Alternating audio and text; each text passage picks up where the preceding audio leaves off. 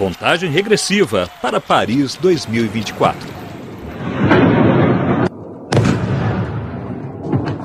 Desde que bombas e mísseis começaram a explodir na Ucrânia, uma pergunta está no ar. Afinal, veremos atletas russos e seus aliados bielorrussos nos Jogos Olímpicos Paris 2024? E os ucranianos podem fazer boicote caso isso aconteça? O assunto está nas mãos do Comitê Olímpico Internacional. Uma das possibilidades é que os russos, uma tradicional potência no esporte, desfilem na cerimônia de abertura no Rio Sena com uniformes neutros. O comitê defende que os jogos não podem ser fonte de divisão e de exclusão conforme um comunicado da entidade baseada em Lausanne, na Suíça. Há dois argumentos principais: a proibição de discriminar atletas por motivos políticos e a autonomia do esporte mundial diante de pressões governamentais. Enquanto as etapas classificatórias já estão em andamento em muitas modalidades olímpicas, o COI não deu um prazo para essa decisão, como explica em entrevista à RFI o presidente do comitê, Thomas Bach. Vai depender dos próximos acontecimentos. Vemos agora federações internacionais aplicando as nossas condições para a participação de atletas neutros individualmente e vamos supervisionar isso.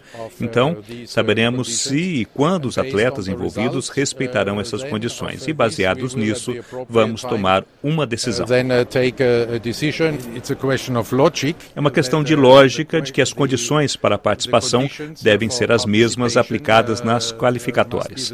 Nós deixamos muito claro que faz parte dessas condições a participação de indivíduos de forma neutra e que não haverá equipe dos comitês olímpicos nacionais desses países que não foram convidados.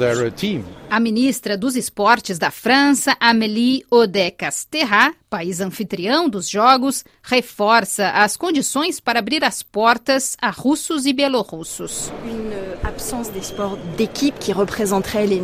Uma ausência em esportes de equipe que representariam essas nações, mas somente uma participação individual e estando totalmente de acordo com as regras antidoping, que é uma outra exigência que nós impomos coletivamente com o COI.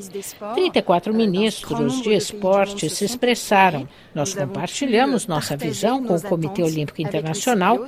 Agora cabe a ele tomar uma decisão definitiva sobre a participação ou não de russos e bielorrussos, que só poderá acontecer num regime de absoluta neutralidade.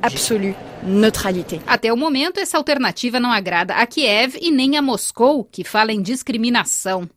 Questionado, o Comitê Olímpico Brasileiro diz que respeitará as determinações do COI para esse assunto. Desde que a entidade apresentou a ideia de reintegrar atletas russos e bielorrussos sob bandeira neutra, muitas vozes emitiram críticas, como o prefeito de Kiev, Vitaly Klitschko. Ex-campeão olímpico de boxe, ele estima que não se pode ficar neutro diante das mortes na guerra. Em entrevista à rádio francesa France Info, a prefeita de Paris, a socialista Anne Hidalgo, afirmou sua oposição à vinda dos russos. Não devemos permitir o desfile de um país que está agredindo um outro e fingir que não estamos vendo nada. Eu não sou a favor de ter uma delegação russa nos Jogos de Paris se a guerra ainda estiver acontecendo até lá, o que eu não desejo. Para Lucas Oban, especialista de geopolítica, em entrevista à RFI, esse impasse demonstra que o esporte é de fato político. Ah, Na época, quando Pierre de Coubertin decidiu criar o COI e os Jogos Olímpicos, em 1894 e 1896, ele militava para separar o esporte da política e pela neutralidade do esporte. Et il militait du coup pour la neutralité du sport. Euh, la, la problématique pour le CIO aujourd'hui, c'est que O problema para o COI hoje é que há pouco mais de um ano, o Comitê Olímpico saiu de sua posição apolítica contra a Rússia pela paz na Ucrânia e a liberação de territórios ucranianos da invasão russa, e hoje está finalmente tentando se despolitizar novamente. No entanto, vemos que é tarde demais. Voit, hein, c'est trop tard.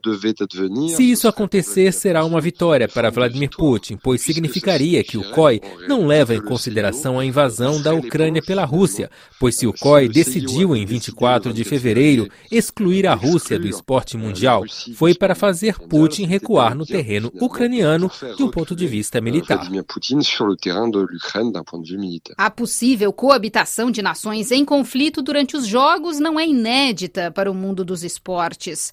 Países como Irã e Iraque, em conflito armado por quase oito anos, de 1980 a 88, participaram de dois Jogos Olímpicos nesse período. O Irã e os Estados Unidos também se cruzam regularmente nas arenas olímpicas. Essas coabitações entre atletas de nações em guerra ou em tensão, no entanto, raramente deram origem a incidentes, mas há casos em que atletas não aceitam apertar a mão de seus adversários e até de desistência de competir. O mundo esportivo espera agora uma decisão que depende da situação na Ucrânia, atualmente ainda muito instável, sendo difícil prever o que acontecerá nas próximas semanas ou meses. Rádio França Internacional na contagem regressiva para os Jogos Olímpicos 2024. De Paris, Maria Paula Carvalho.